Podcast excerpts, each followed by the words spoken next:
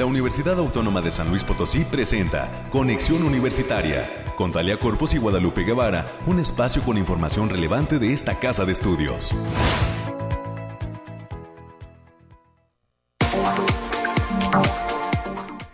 Muy buenos días a todas las personas que siguen con atención este programa de Conexión Universitaria. Soy Talia Corpus y le agradezco a usted el favor de la sintonía en las frecuencias de casa, las de Radio Universidad. Nos están escuchando en esta ocasión por el 88.5 de FM y el 1190 de amplitud modulada que nos ofrece y nos permite más bien tener cobertura en la capital potosina y la, el área conurbada. Así es que gracias por estar ahí, encendiendo su radio o su escuchándonos por internet también.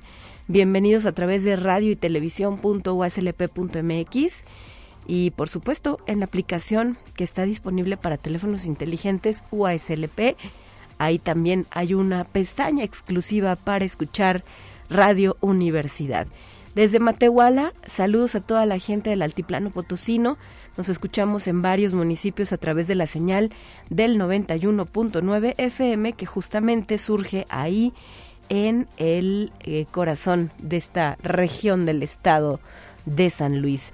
Bienvenidas y bienvenidos, quédense con nosotros hasta las 10 de la mañana. Es una hora a través de la cual estaremos explorando diversos temas relacionados con las actividades que se impulsan desde la Universidad Autónoma de San Luis Potosí, que por cierto, antes de que se me olvide, le hago extensiva esta invitación por si tiene oportunidad de acompañarnos para que hoy en punto de las 11 de la mañana esté en la inauguración de lo que es el altar de muertos que este año eh, la Secretaría de Difusión Cultural, como en cada ocasión, es el área responsable de llevar a cabo eh, pues este altar, ha dedicado a la doctora María de Jesús Uresti, mujer pionera de la medicina potosina y de la formación universitaria en ciencias de la salud.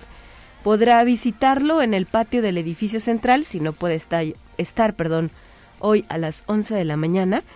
El horario de visita será del viernes 28 de octubre al martes 1 de noviembre, de 8 de la mañana a 8 de la noche. Le reitero, la entrada es libre, mientras que el miércoles 2 de noviembre la visita se podrá realizar de 8 de la mañana a 2 de la tarde.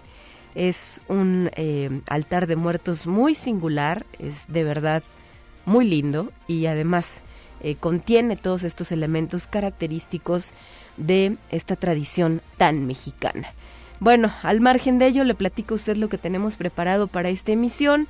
El día de hoy tendremos a un invitado especial, se trata del delegado de la Procuraduría de la Defensa del Contribuyente, el licenciado Sergio Abraham López González. Él nos va a compartir en qué consiste el manual de cumplimiento tributario. Para las 9.30 de la mañana eh, vamos a recibir aquí en Conexión Universitaria a la maestra Beatriz Aguilera Gallegos. Es la defensora adjunta de promoción y difusión de la Defensoría de los Derechos Universitarios y justamente nos viene a compartir pues cuáles son las acciones que se están implementando desde esta instancia universitaria para eliminar las violencias contra las mujeres en nuestra institución. Y nos referimos no solo a lo que se hace en la ciudad capital, sino también en el resto de los campus universitarios. En los temas culturales a las 9.45 de la mañana nos vamos a enlazar hasta nuestra coordinación académica región Huasteca Sur, el campus Tamazunchale, para platicar con Camerino Cruz Campos, responsable del Laboratorio de Propedéutica, y él nos va a hablar sobre las actividades del Chantolo que se están impulsando allá en esta coordinación. Son los temas que tenemos preparado, preparados más las secciones que usted ya conoce. En un instante más revisaremos el clima. Vendrá también la participación de la licenciada América eh, Reyes, que nos va a compartir las noticias USLP, los temas nacionales y nuestra pequeña dosis de ciencia para concluir con la emisión. Le recuerdo que estamos en vivo y en directo desde las instalaciones de Radio Universidad y nos puede llamar a través de la línea telefónica que ya está abierta para recibir sus sugerencias y comentarios 444 8 26 13 47 o 48. Estos son los números directos a la cabina. Gracias por el apoyo en la producción al ingeniero Efraín Ochoa y en los controles técnicos, Anabel también está con nosotros. Son las 9 de la mañana ya con 7 minutos. Arrancamos ahora.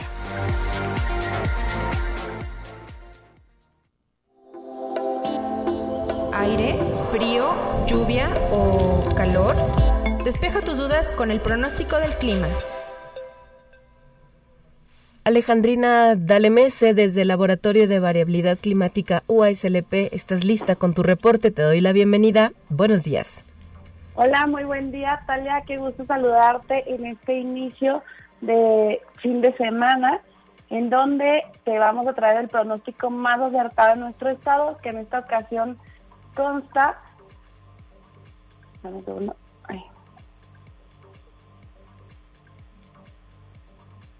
Sí, Alejandrina, te escuchamos con atención. ¿Cómo pinta el clima? Parece que van a continuar altas o bajas temperaturas. ¿Qué viene? Que en, que en esta ocasión consta del 28 al 30 de octubre. En el altiplano potosino estarán con temperaturas máximas de 29 grados centígrados y mínimas de 10. Cielos mayormente despejados con nubes dispersas. Se esperan vientos ligeros de 5 kilómetros por hora y posibles ráfagas moderadas que pueden superar los 20 kilómetros por hora. Y el la zona media estarán con temperaturas máximas de 35 grados centígrados y mínimas de 15. Cielos despejados con algunas nubes dispersas. Se esperan vientos de 10 kilómetros por hora y posibles ráfagas de 25 kilómetros por hora. Viernes y sábado estará medio nublado con potencial de lloviznas ligeras, especialmente en zonas de la sierra.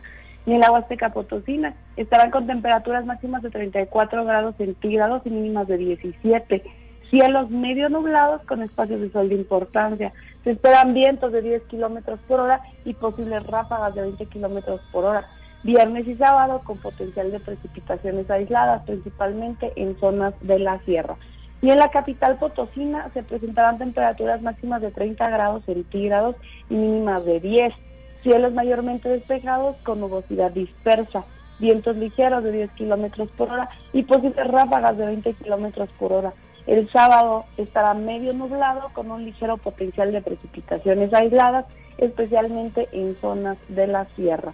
Y nuestras recomendaciones para estos días, Talia, es avisarles que se presenta el factor de radiación ultravioleta a nivel extremo, por lo que se debe considerar no exponerse al sol más de 30 minutos consecutivos en horas de mayor insolación.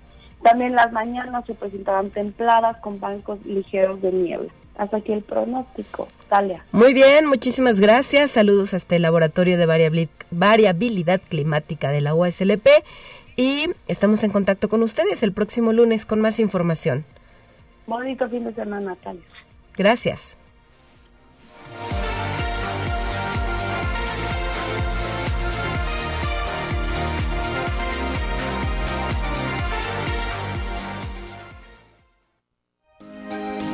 Escuche un resumen de Noticias Universitarias. Bienvenida a cabina, licenciada América Reyes, integrante de la Dirección de Comunicación e Imagen, ya lista también con tu reporte. Muy buenos días. Así está, muy buenos días para ti y para quienes nos sintonizan a través de las diferentes frecuencias. Pues ya llegamos al viernes, ya viernes 28, ya los últimos días del mes de, de octubre y también hay que recordar que el próximo el día de mañana, bueno, y la madrugada del domingo ya cambiamos de manera permanente el horario. Después de veintitantos años, ¿verdad? Años. 26 años para ser exactos, concluye esta medida del horario de verano y se queda así como era antes el horario de invierno. Así es. Entonces, pues mientras tanto disfrute usted estos estos últimos días, estos últimos días de de, del mes de octubre ya, ya hay mucha fiesta por Chantolo, por el Día de Muertos, y hay que celebrar, hay que celebrar a quienes ya se nos, se nos han adelantado. Incluso ayer se hablaba de que era el día que llegaban las mascotas, ¿no? De visita. Ajá, es el día de las mascotas, ya entonces también se les puso su altar, su croqueta, su agüita y todo, entonces, este, mientras tanto hay que continuar con estas celebraciones que, han tomado muchísimo auge en estos últimos años. Y mientras tanto, pues vamos a darle la información, Talia, y decirte que la Universidad Autónoma de San Luis Potosí es sede de la 61 Asamblea Nacional de la Asociación Nacional de Facultades y Escuelas de Contaduría y Administración, la ANFECA, que fue inaugurada en el patio del edificio central. La ANFECA este año tiene como lema la cuarta revolución industrial y la educación a distancia nuevos retos en los modelos educativos de las instituciones de educación superior, donde se reúne a directores, docentes e investigadores de facultades y escuelas de contaduría y administración de todo el país. Pues bienvenidos y que les sean muy productivos estos trabajos durante esta 61 edición. Y el día de hoy concluye la Facultad de Ciencias Sociales y Humanidades el coloquio internacional del papel a lo digital, nuevas perspectivas para la cultura impresa prehispánica de los siglos XVI al XIX. Durante la inauguración, el rector, el doctor Alejandro Javier Cermeño Guerra, Resaltó que el coloquio rescata la historia de los siglos XVI al XIX como una de las secciones que se estudian en esta primera etapa de la investigación. De igual manera, reconoció que la colaboración con personal del país y del extranjero aportan fortaleza para que las y los estudiantes tengan una visión amplia de la trascendencia de la historia de documentos valiosos. Y también el día de hoy, hay que decirlo para que inicie con todo ya el fin de semana, hoy viernes 28 de octubre en punto de las 8 de la noche en el Teatro del Centro Cultural Universitario Bicentenario se va a presentar la Orquesta Sinfónica Universitaria quien nos va a deleitar con la Sinfonía número 7 en la mayor de Ludwig van Beethoven bajo la dirección del maestro Alfredo Ibarra. La entrada es completamente libre, pero se solicita la utilización de cubrebocas por tratarse de un espacio cerrado, así que para que inicie muy bien este este fin de semana. Así es, América se suma a las diferentes actividades que se han programado desde instancias como lo es el ámbito municipal y estatal, que eh, pues tienen muchas opciones para que las familias aprovechen estos tiempos libres, porque sabemos que hoy no hay clases por cuestiones de consejo técnico, ¿verdad? En el nivel básico y los niños y las niñas pues se quedaron en casa con los abuelitos, con los tíos, con los propios padres que tienen la oportunidad de cuidarlos. Así así que aproveche, aproveche nada más llegue temprano y recuerde no olvidar su cubrebocas. Así es. Y la Secretaría de Investigación y Posgrado ha dado a conocer la lista de estudiantes que han sido admitidos para participar en el décimo encuentro de jóvenes investigadores en el estado de San Luis Potosí. Pueden consultar esta lista a través de las redes sociales de la Secretaría de Investigación y Posgrado o a través de la cuenta de Facebook de la UASLP. De igual manera, la Dirección de Internacionalización está informando a alumnas y alumnos de esta casa de estudios que ya está abierta la convocatoria para el programa de movilidad virtual para el semestre enero-junio 2023. Pueden consultar la página en Facebook Internacionalización UASLP México y vive la experiencia de una movilidad virtual. Así es, América, una excelente oportunidad para chicas y chicos que estudian dentro de nuestra universidad y que quizá eh, pues digan no tengo el recurso suficiente para poder mudarme de manera física presencial a otro país pues esta es la opción, la movilidad virtual. También a través de esta manera se conocen eh, pues otras formas de educación, otros modelos de, eh, de aprendizaje, nuevos compañeros, nuevas amistades y por qué no, quizá más adelante se pueda dar esta oportunidad de hacer estancias académicas en otros puntos del país o del mundo, porque esas son las opciones que ofrece la formación integral de nuestra institución. Así es, así que para que por favor puedan revisar esas listas. Hasta el 12 de noviembre está abierta la convocatoria. Así es. Y a todos los estudiantes también de las diversas facultades se les informa que el sistema de calidad institucional está aplicando hasta el próximo 31 de octubre del presente año una encuesta de satisfacción para alumnos de esta casa de estudios, la cual se les solicita contestar. Para mayores informes y datos sobre este cuestionario pueden checar en el Facebook e Instagram CICAL UASLP. Y también decirte, Talia, que el Centro de Información en Ciencia, Tecnología y Diseño del Sistema de Bibliotecas, que se encuentra ubicado en la zona universitaria poniente, está invitando al público en general a participar en la charla sobre las personas sordas y la lengua de señas mexicanas. La cita es el próximo jueves jueves 3 y viernes 4 de noviembre en la sala de usos múltiples de esta biblioteca a partir de las 16 horas. La entrada es completamente libre, así que los esperamos para que puedan atender esta oportunidad. Y la Facultad del Hábitat, a través del cuerpo académico Vanguardias del Diseño, está invitando a las y los diseñadores potosinos para que participen del Seminario Internacional Virtual Vanguardias del Diseño 2022, por lo que pronto, por lo pronto va a realizar la publicación de las ponencias aceptadas en el seminario con fecha límite de envío de presentaciones hasta el próximo 15 de noviembre. El evento se va a llevar a cabo del 23 y hasta el 25 de noviembre del presente año. Para mayores informes y detalles, pueden checar el link https dos puntos diagonal diagonal seminario 2022 punto org diagonal convocatoria. Así es, América, una opción eh, que está disponible pues no solo para los profesionistas de la UASLP, sabemos que eh, también hay otras instituciones de educación superior que brindan estas carreras relacionadas con el diseño y pues se les hace extensiva esa invitación a participar. Y también hay que decirlo que también participan mucha, muchas universidades del extranjero, están, estarán presentes también en este, en este seminario. Y la gran final de Unicanto ya tiene fecha y será el próximo 25 de noviembre y no se lo pueden perder a partir de las 19 horas en el Centro Cultural Universitario Bicentenario, porque pueden revisar quiénes serán los talentos consolidados y en formación que serán parte de una noche inolvidable. Recuerden que los aplausos sí van a contar, pues se otorga el premio del público, así que no se pierdan esta gran final. Si tiene su favorito, lleve su porra, la matraca, lo que pueda para echarle porras. La emoción de verlos ahí en el escenario, ya por el hecho de haber llegado a esta gran final, pues todos ganan, ¿no?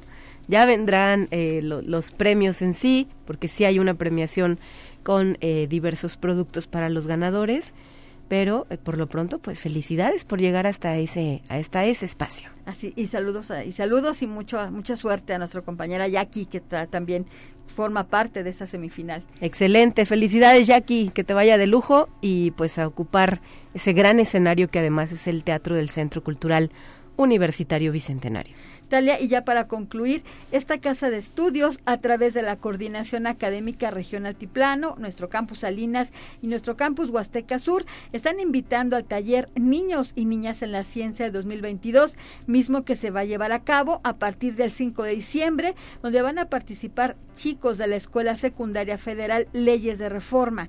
La sede será la plaza principal del municipio de Salinas, así que los esperamos. El horario de participación es de 9 de la mañana a la 1 de la tarde y de 3 a 5 de la tarde. La entrada también es completamente libre usando su cubrebocas. Muy bien, pues con este reporte nos quedamos. Muchísimas gracias, América, y regresas el próximo lunes con más información. Así es, ya, ya con nuevo horario. Mientras tanto, cuídese mucho y páselo bien. Viernes, gócelo.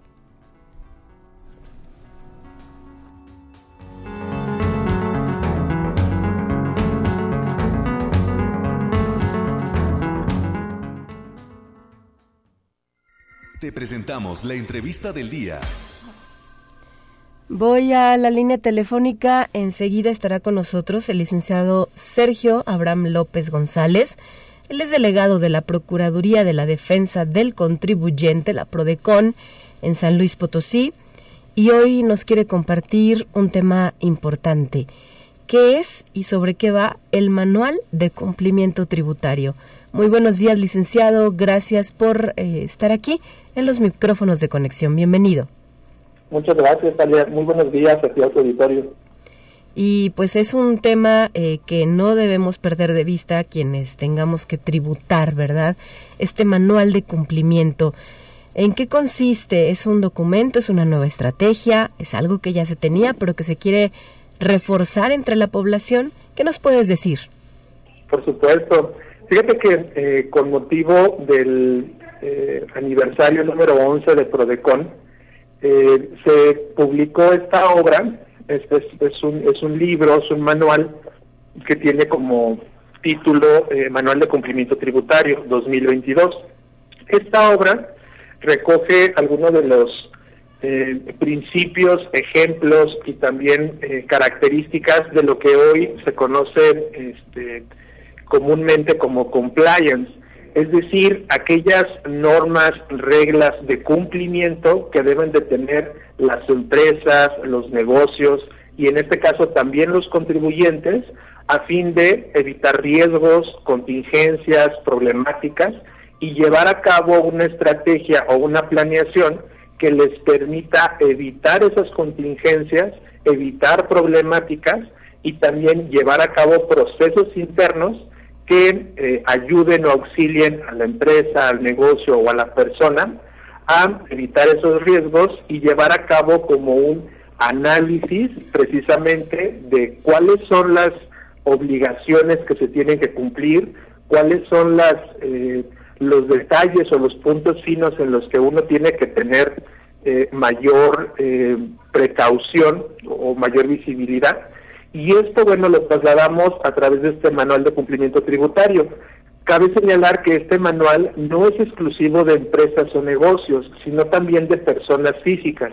De hecho, la mayor parte de, las características que hablamos en este manual son enfocadas a la generalidad de las personas físicas que realizan alguna actividad económica, ya sea desde un eh, pequeño local, si desarrollan actividades profesionales, si prestan servicios, etcétera. Bueno, ¿qué es aquello en lo que tienen que tener eh, mayor eh, precaución y lo enfocamos este compliance o este manual de cumplimiento al tema exclusivamente tributario, porque hay un compliance eh, comercial, administrativo, incluso a veces hasta en temas eh, de, lavado de dinero, este, prevención de riesgos, pero este manual está enfocado exclusivamente a contingencias fiscales. ¿Y qué se necesita o qué requisitos se deben de cumplir para poder consultarlo? Bien, pues este manual, esta publicación que hace Prodecon, junto con todas las eh, demás publicaciones y libros con los que cuenta, es totalmente gratuito y también es un libro digital. Es decir, ustedes pueden ingresar a la página www.prodecon.gov.mx y pueden descargar gratuitamente este manual de cumplimiento tributario. Van a ver que las, las características de este manual es a través de eh, preguntas y respuestas, a través de ejemplos, a través de eh, eh, cuadros que sistematizan la información y la hacen un poco más dinámica y, de fácil lectura. Ok, ¿se necesita pues saber de estos temas para entenderle al manual o digamos que tiene un lenguaje que puede ser accesible a personas que no están del todo familiarizadas con los términos que ahí se plasman, licenciado? Precisamente uno de los objetivos es que este manual sea de, eh, fácil acceso y lectura para eh, cualquier tipo de negocio, persona, empresario o contribuyente. Y precisamente enfoca o engloba eh, los principales temas en los que se tiene que tomar atención.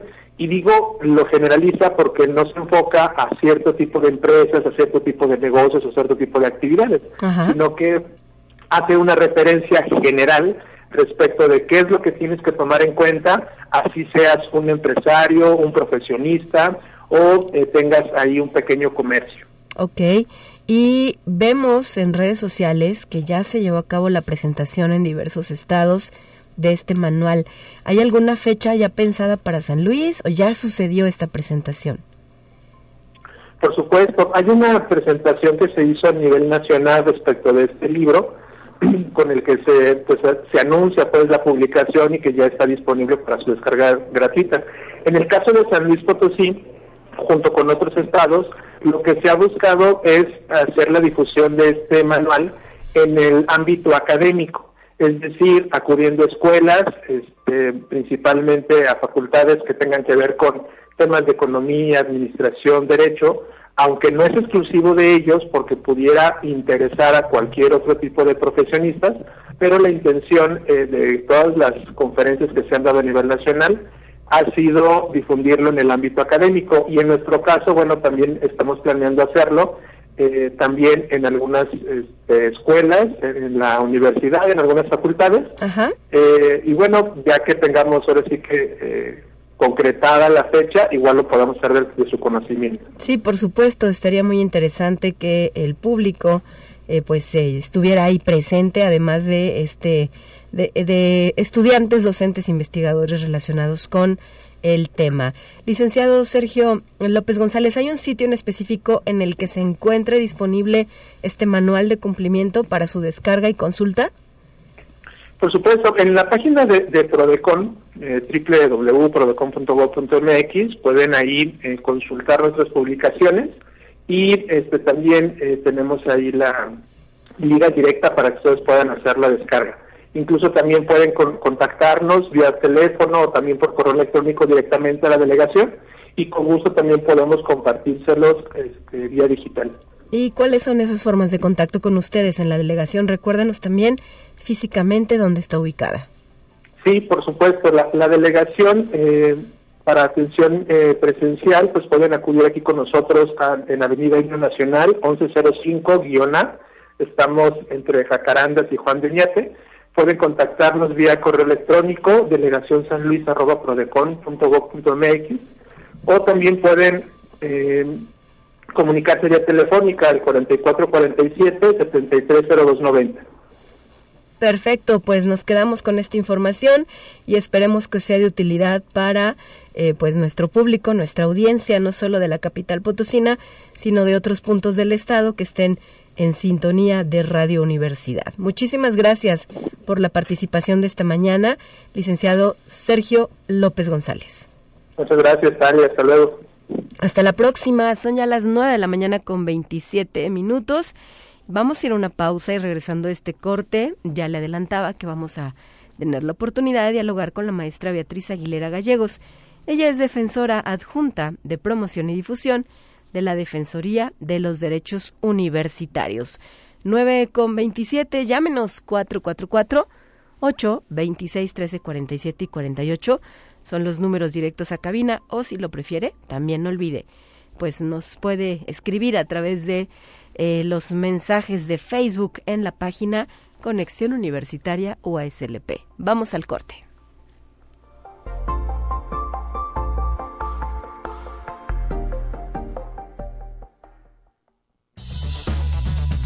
Momento de ir a un corte. Enseguida volvemos.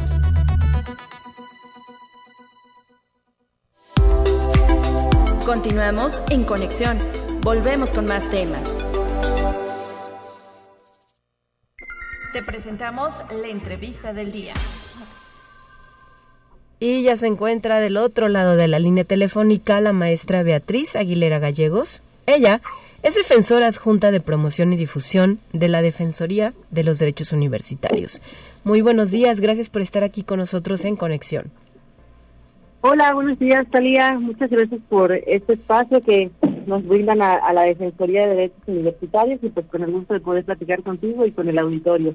Así es, eh, maestra, y esta, esta entrevista es para hacer una recapitulación de las acciones que ha venido implementando la Defensoría de los Derechos Universitarios desde eh, el inicio de este nuevo periodo rectoral para eliminar las violencias contra las mujeres en la USLP, porque hablamos no solo de una, sino de varias que históricamente pues habían estado persistiendo y se toleraban y eh, pues eh, se dejaban pasar en cierta forma, incluso por las mismas mujeres, ¿verdad?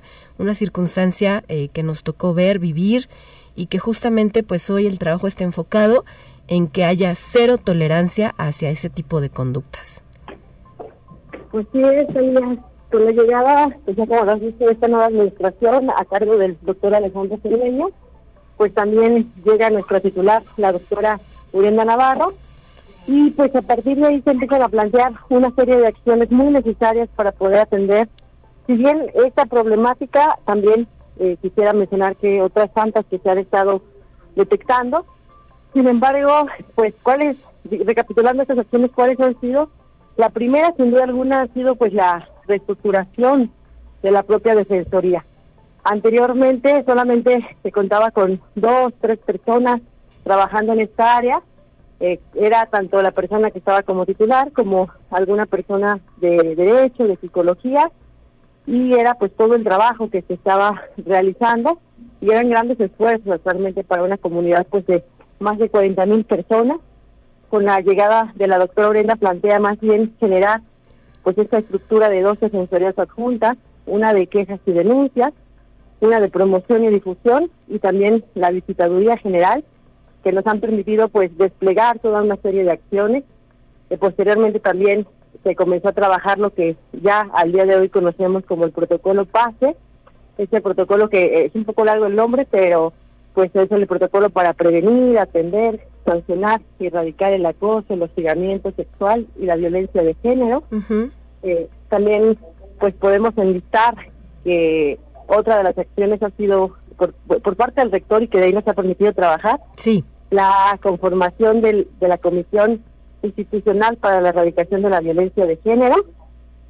Y dentro de esta comisión pues están las representaciones de las colectivas feministas que hay en la universidad, las representaciones del sindicato académico, administrativo, abogado general, la Federación eh, Universitaria Potosina, eh, por ahí, de universitarios, perdón, sí. Eh, también pues la propia defensoría, y desde ahí se han desplegado lo que ya hemos conocido también como las jornadas universitarias en torno ya hacia el 8 de marzo o al 25 de noviembre, que justo ya estamos preparándonos también para ello.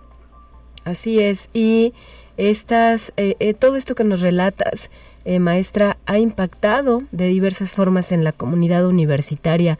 ¿Qué comentarios han recibido? Pues hemos encontrado, vaya que una serie de comentarios, la mayoría pues han sido muy positivos. también por ahí pues sabemos que seguimos teniendo pendientes y para allá estamos tratando de pues apuntar con nuestros trabajos. Sin embargo, eh, pues desde el hecho de, reestructurar la defensoría ya ha permitido visibilizar más que existe este espacio, esta instancia dentro de la universidad. Y pues esto, a seis años de, su creación, hemos encontrado también que sigue habiendo personas que no sabían que existía la defensoría o que sabían, más no conocían cuáles eran nuestros trabajos. Y a partir de pues pláticas, actividades que hemos estado trabajando conjuntamente con entidades académicas, dependencias administrativas, estamos llevando toda esta información y pues desde ahí hay quien nos dice que mm, están pues muy contentos de saber que hay este espacio, hay quien nos ha comentado también que pues eh, le tocó vivir en algún momento, y, lo decía al inicio, eh, estas violencias que hoy se han detectado a través de eh, nuestro diagnóstico, a través de las quejas, pero que en su momento pues no había mecanismos a través de los cuales pudieran accionar a alguna pues alguna situación en donde se vieran favorecidos por ser víctimas, favorecidos en el sentido de eh, sancionar a la persona, de reparar el daño a víctima. Sí. Entonces, pues sí, sí ahí decían todavía nos quedaba esta parte de ver, pues la propia universidad, pero al día de hoy ya por lo menos sabemos que hay este espacio y qué acciones están trabajando. ¿Qué tipo de quejas o de comentarios recibe la Defensoría? Poniendo ejemplos claros, maestra Beatriz, ¿Qué temas abordan ustedes dentro de todo este espectro que implica la violencia? Sí, creo que sí. Eh, pues bueno, si bien ahorita tal vez ha habido esa tensión en temas de violencia de género, ahí encontramos conductas como el acoso sexual, hostigamiento sexual o también en su modalidad laboral, acoso, hostigamiento laboral. Eh, sin embargo, no son, digamos, todas las eh, situaciones que estamos atendiendo. También, por ejemplo, dentro de violencias de género, pues agrupan otras conductas más. También implica, por ejemplo, eh, ahora con la modalidad virtual que se vino trabajando en estos dos años, poquito más de dos años, con la contingencia, pues también muchas de estas violencias se trasladaron hacia ese espacio virtual. Entonces también hay quejas pues al respecto. Por ahí hubo algún caso donde se difundieron pues imágenes eh, de, una eh, compañera. Y pues bueno, esto además de constituir un delito, sin duda alguna, pues también se trabajó internamente y por ahí está todavía estos procesos en la defensoría. Em, igual pues también hay cuestiones relacionadas con eh, lo que son propiamente los derechos universitarios, que nuestro propio estatuto orgánico, sí. pues por ahí enlista algunos de estos derechos, temas que tienen que ver con la docencia también, con malos tratos, con discriminación, con bullying, entonces, pues sí ha sido como toda una lista, eh, pues desafortunada, pero que ahí estamos ya tanto atendiendo en la parte de quejas como también en promoción y difusión, generando acciones para tratar, primero, pues de visibilizar que ahí están esas conductas, sí. y segundo, pues también eh, prevenir y, dar pues la información de qué hacer frente a ello. Muy bien, ¿de qué manera se puede llevar a cabo la presentación de estas inconformidades? Pues el día de hoy tenemos, ya sea de forma presencial, que sería en las instalaciones de, la Defensoría en zona universitaria, en el edificio de servicios integrales, primer piso, ahí, ahí podrán encontrar lo que es la unidad de atención temprana de la Defensoría Adjunta de Quejas y Denuncias, y pues ahí va a estar una compañera abogada quien les va a escuchar, e incluso no necesariamente será, eh, digamos, iniciar un expediente de queja, sino que también si la comunidad trae dudas respecto a alguna situación que dijeran, no tengo claro si es o no una violación a mis derechos humanos y universitarios, esa compañera abogada le puede dar esa orientación para que pueda tomar una decisión la persona de ser el caso que fuera una fuera competencia nuestra o en su defecto si fuera otra situación pues también derivar canalizar al área correspondiente de la universidad. También eh, puede ser en la página bueno en el sitio de la USLP en internet. Tenemos por ahí nuestro espacio la defensoría de derechos universitarios www.uslp.mx diagonal defensoría. Y al momento de que se abre el espacio, en la parte superior, casi al centro de la página, dice por ahí queja. Si dan clic en esa, en esa palabra, se va a desplegar, eh, digamos, un texto en donde ya nos dice por ahí que sí desean presentar una queja y si es una cuestión relacionada con violencia eh, de género o derechos universitarios, ya según sea el caso, dan clic también y abrirá de forma inmediata un formulario que pediríamos que pues nos apoyen llenando. Este formulario contiene tanto datos de identificación, eh, nos les pide también datos sobre los hechos que manifiestan que, les están pues generando esta esta afectación. E igualmente, pues si tienen los datos de la persona que cometió esta esta conducta, también manifestarlos en su defecto. Si no tienen el nombre, también que pudieran poner alguna información que nos permitiera ubicar quién es la persona a la que están señalando y en la parte final también ya eh, se les pregunta qué es lo que desean hacer. Recibir una asesoría, que ahorita lo comentaba, presentar una queja, o también la tercera opción sería eh, dejar un precedente. Esto significa que no necesariamente, digamos, la persona quiere actuar de momento, sí. pero si en un dado caso esa violencia persiste o incluso incrementa, y a lo mejor en algún momento la persona decide sí presentar la queja, entonces, pues ya eh, esto, esto de haber dejado el precedente en su momento permitirá también eh, pues definir cuál será la sanción y esto será un elemento que se tomará en cuenta, que hay una conducta ya reincidente o una conducta repetitiva sí. y pues la sanción será mayor. Muy bien, y todo esto ustedes lo están socializando en nuestros campus universitarios, ¿verdad? Tienen diversas actividades que han venido desarrollando a lo largo de todo este tiempo y específicamente en las últimas semanas, maestra Beatriz Aguilera. Sí, sí, sí, es lo que estamos trabajando. Eh, por un lado, por ejemplo, también eh, por parte de la Visitaduría General, sí. se realizan estas visitas de inspección en las cuales pues lo que se trata es constatar que el Estado guarda el respeto y, y garantía de los derechos dentro de los diferentes espacios universitarios. Y una vez que realiza esta visita también, la, nuestra compañera visitadora general emite un dictamen en el cual nos genera una serie de recomendaciones y sin duda en todas ha habido eh, puntos relacionados con generar programas de sensibilización en temas de derechos humanos, derechos universitarios, perspectiva de género, este protocolo PASE, eh, perspectiva de juventudes. Y acá en promoción y difusión nos toca pues desplegar esas acciones, generar esos programas y es lo que hemos estado ahorita trabajando por un lado. Eh, por otro también hemos estado conformando unidades para la igualdad de género y derechos humanos al día de hoy tenemos ya 37 en diferentes espacios de la universidad. La mayoría son de entidades académicas y a través de estas unidades buscamos pues también llevar estos temas de formación, tanto de sensibilización como de capacitación en, estas líneas temáticas. E igualmente pues por ahí eh, hay personas investigadoras en algunas de estas unidades que también se suman con proyectos de investigación, eh, igualmente pues nos apoyan en promover, difundir pues todo lo que se está trabajando con la finalidad de que pueda llegar a todas las personas que integran la comunidad. Perfecto, muy bien, maestra Beatriz Aguilera Gallegos, me gustaría eh, despedirme, eh, no solo pues reconociendo todo este trabajo que ustedes han realizado a título personal, sino también poniendo en el conocimiento de nuestro público que la labor de la Defensoría de los Derechos Universitarios de la UASLP ha sido eh, pues reconocida a nivel nacional, ¿no? Eh, llevamos la batuta en, en este tema tan importante junto a otras instituciones como es el caso de la UNAM.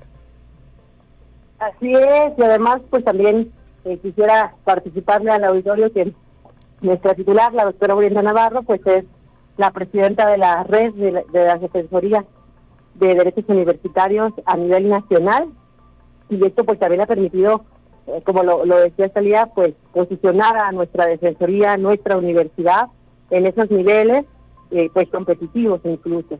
Y por ejemplo también nuestro protocolo PASE, eh, quisiera también decir que ha sido tomado como modelo para construir otros protocolos y otras defensorías porque eh, sigue siendo hasta ahora uno de los más completos. La mayoría no contempla estos medios de reparación, eh, nosotros lo hicimos y pues ya ahí han estado tomando como, como modelo. Y pues recientemente también tuvimos la visita la semana pasada, jueves y viernes, sí. de diferentes eh, titulares de las defensorías de derechos universitarios de otras universidades del país y pues estaban asombrados también con, con todo este trabajo. Y... Entonces, pues sí, por ahí, por ahí estamos haciendo muchos esfuerzos. Y sabemos además que se brinda o se ha brindado apoyo a las escuelas normales del país, ¿verdad? En este sentido de la construcción de eh, pues estas estas reglamentaciones internas para atacar la violencia de género. Sí, exactamente. También se estuvo trabajando eh, el año pasado y parte de esto con eh, diferentes normales de todo el país para que pues también pudieran tener herramientas para la construcción pues de estos programas institucionales, políticas públicas en materia educativa y pues esto también ha sido otro referente más. Muy bien, pues muchísimas gracias por habernos acompañado en esta ocasión. No, al contrario, muchas gracias y pues nada más, si se puede un pequeño comercial, pues, adelante. Para que puedan eh, entrar a nuestra página de, de internet y por ahí van a encontrar una serie de materiales descargables también, pues tanto el protocolo como ya lo mencionaba, pero también van a encontrar el diagnóstico sobre violencia en espacios universitarios y además unos cuadernillos que pues se ha denominado la colección centenario, eh, debido a que pues ya estamos ahí rumbo a los 100 años de nuestra autonomía. Y los temas pues también son muy necesarios plantearlos y posicionarlos en la reflexión a las universidades. Tenemos por ahí ya los cuadernillos respecto a la libertad de cátedra, el derecho a la ciencia, libertad de investigación y por ahí próximamente estará el de inclusión educativa en instituciones de educación superior. Entonces por ahí está todo ese material también que estamos generando con la intención pues de dejarlo ahí sobre la reflexión y acción sobre todo. Muchísimas gracias por esta recomendación, maestra Beatriz Aguilera Gallegos, defensora adjunta de promoción y difusión de la Defensoría de los Derechos Universitarios. Hasta la próxima. Muchas gracias. 9 con 46, vamos a la siguiente sección. Está lista para usted.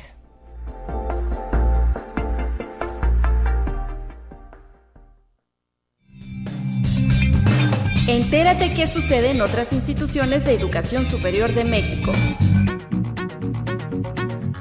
El docente de la Facultad de Ingeniería de la Universidad Autónoma de Querétaro, doctor Saúl Tobar Arriaga, quien también es coordinador de la maestría en Ciencias en Inteligencia Artificial, recibió el nombramiento como miembro regular de la Academia Mexicana de Computación, integrada por investigadores, ingenieros tecnólogos, innovadores, profesores y promotores más distinguidos en México en diversas áreas de la computación.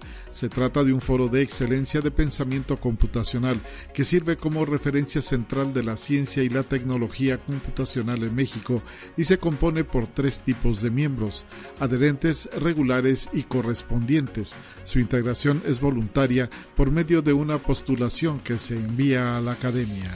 Conexión Universitaria. El rector de la Universidad Autónoma de Sinaloa, doctor Jesús Madueña Molina, tomó protesta a los comités de asesores par de todo el estado, integrados por 4.135 alumnos y docentes que como asesores par y asesores disciplinares, respectivamente, apoyarán en el proceso académico a jóvenes con problemas diversos de aprendizaje. A través de la Secretaría Académica y la Unidad de Bienestar Universitario, aceptaron esta responsabilidad mil 121 asesores disciplinares y 3.014 asesores de nivel medio superior y superior en las cuatro unidades regionales, quienes también trabajarán con apoyo del programa Atención a la Diversidad y del Centro de Atención Estudiantil. Conexión Universitaria. El Consejo Regional Sur-Sureste de la ANUYES realizó su sesión ordinaria en las instalaciones de la Universidad Juárez Autónoma de Tabasco y a través de plataformas digitales. El evento contó con la participación del secretario general ejecutivo de la ANUYES, Jaime Valls Esponda.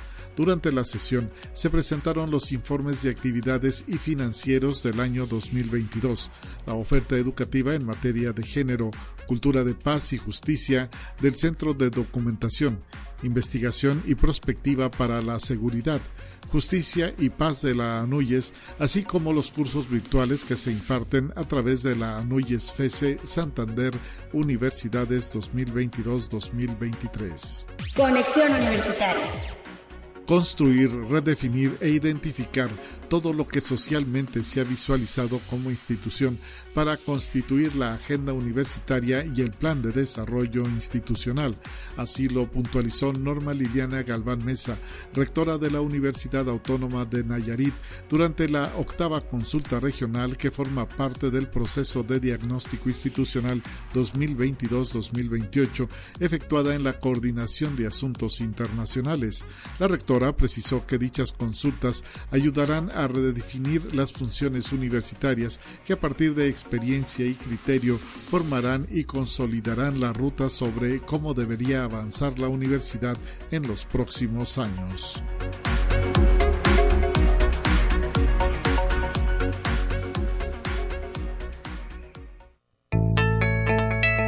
La UNI también es arte y cultura. Y nos vamos hasta nuestro campus Tamazunchale, la Coordinación Académica Región Huasteca Sur de la USLP, donde jóvenes, estudiantes, docentes, eh, profesores, investigadores están ya listos para participar en las múltiples actividades que se han planteado en este 2022 en el marco de esta conmemoración, celebración del Chantolo. Para ello se encuentra con nosotros Camerino Cruz Campos, responsable del Laboratorio de Propedéutica del Campus Tamazunchale. Muy buenos días, gracias por contestar esta llamada. Buenos días, buenos días, Talia. Pues este, aquí estamos este, para lo que se les ofrezca. Y pues eh, ya vimos en redes sociales que han lanzado la convocatoria de diversas actividades para este Chantolo 2022. ¿Qué están planeando los jóvenes? ¿Cómo lo van a a celebrar y además pues abonar a que persistan tradiciones tan mexicanas como las que tienen que ver con el Día de Muertos. Pues sí, mire, pues ahora sí que aquí el chantolo, pues como ustedes sabrán allá, este, es lo, es una fiesta muy grande aquí en la Huasteca, en toda la región y principalmente por acá en la Huasteca Sur, este, se tienen más arraigadas esas costumbres esas tradiciones que pues eh, cada alumno y cada a veces que también los maestros como algunos pertenecemos a ciertos pueblos diferentes este tenemos la, la esa esa eh, esa tradición inculcada por nuestras familias verdad entonces ya lo traemos. Entonces estas fechas no solamente las, las, preservamos aquí en la universidad sino que ya las traemos de familia y pues aquí nada más este nos tocó pues organizar organizar las actividades que se van a realizar el día 31 de octubre. Están invitados por si nos quieren este, participar también. Este, y pues son actividades que año con año se siguen realizando, ¿verdad? El tradicional, eh, la tradicional elaboración de, del altar de, el altar de muertos, el arco, el arco tradicional que se realiza en la Huasteca. Este, también vamos a realizar el concurso de de comparsas, ¿verdad? De disfrazados, coles, huehues, chochos, se les conoce como con diferente nombre también. Eh, también estamos preparando una el concurso de este eh, el disfraz de Catrinas, eh, el disfraz de diablos, sí, porque hay unas representaciones diferentes de los diablos en, algunos pueblos de la Huasteca, por ejemplo, tenemos eh, eh, diablos de San Martín, los diablos de Tanajá, diablos de, de Chapuhuacanito, diablos de, diferentes municipios. Se caracteriza este, en diferentes personajes, es el mismo, este, es el mismo personaje, ¿verdad? Pero con diferente forma, diferente disfraz. Entonces, eh, eso les, eso tenemos en, en la Huasteca. También pues eh, elaboramos una, una programación el día de hoy, a partir del día de hoy, que hoy este, tenemos dos talleres, el taller de elaboración de chocolate artesanal y elaboración de el pan de muerto, así como también una conferencia con un este con un conocido de aquí de la Huasteca, un este un un conferencista y también tiene una página de, de, de, Facebook, se llama Beni TV, en donde nos va a platicar sobre mitos y leyendas de aquí de la Huasteca, se dedica a ver todo lo paranormal y ver todos los, los mitos, investigar los mitos, las leyendas que tenemos en la Huasteca. Pues este, son actividades que ya este, esperan los chicos año con año, de hecho, eh, no solamente en la universidad, sino que en todas las escuelas en todos los este, planteles educativos, en las casas, en los municipios, pues es una festividad que resalta bastante, ¿verdad? Que es muy esperada y que no solamente se celebra un día, sino que empezamos desde, aquí empezamos desde hoy, ¿verdad?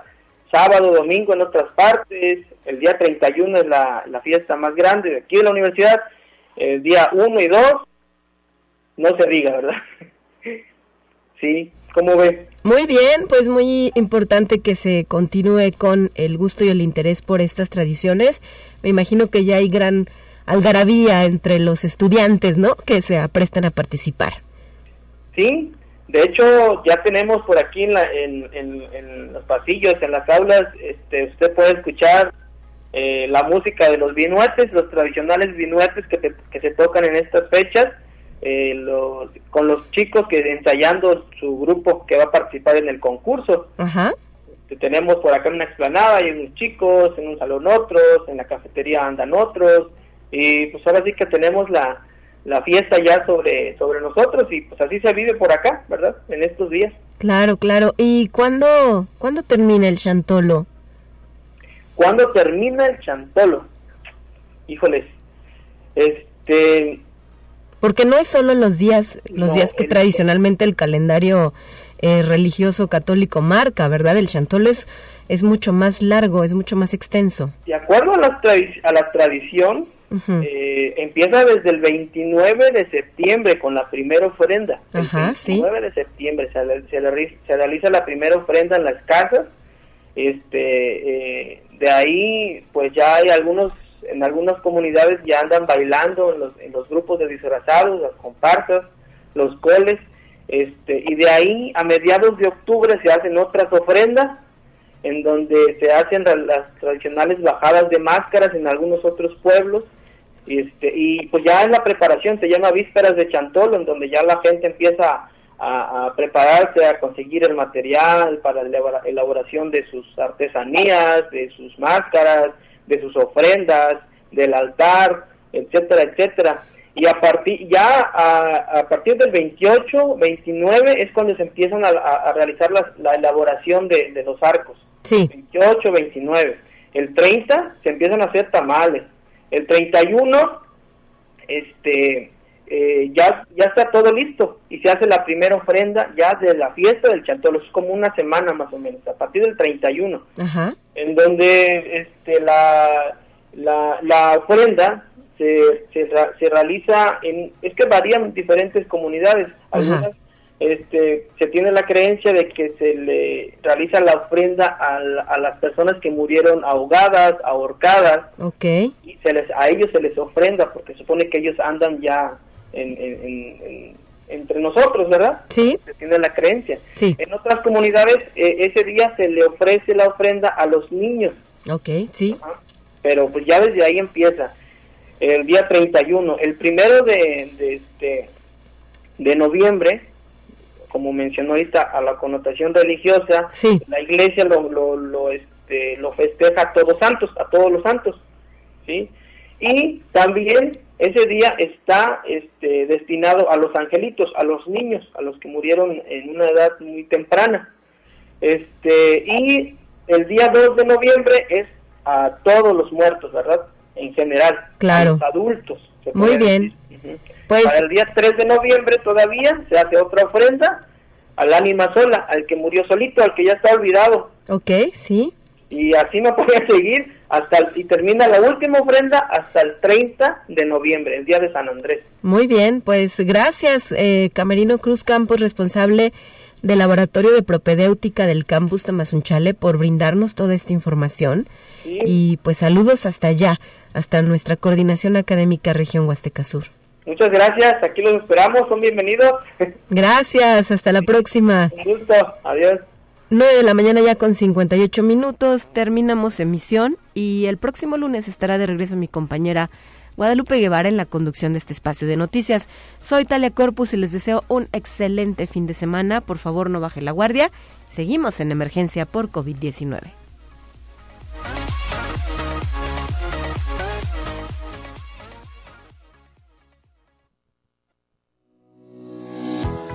La Universidad Autónoma de San Luis Potosí presentó Conexión Universitaria con Talia Corpus y Guadalupe Guevara. Sintoniza de lunes a viernes de 9 a 10 horas en Radio Universidad 88.5 FM y 1190 AM en San Luis Potosí. En el 91.9 FM con cobertura en el Altiplano Potosino. O en el resto del mundo por el portal www.uaslp.mx y la app UASLP de descarga gratuita.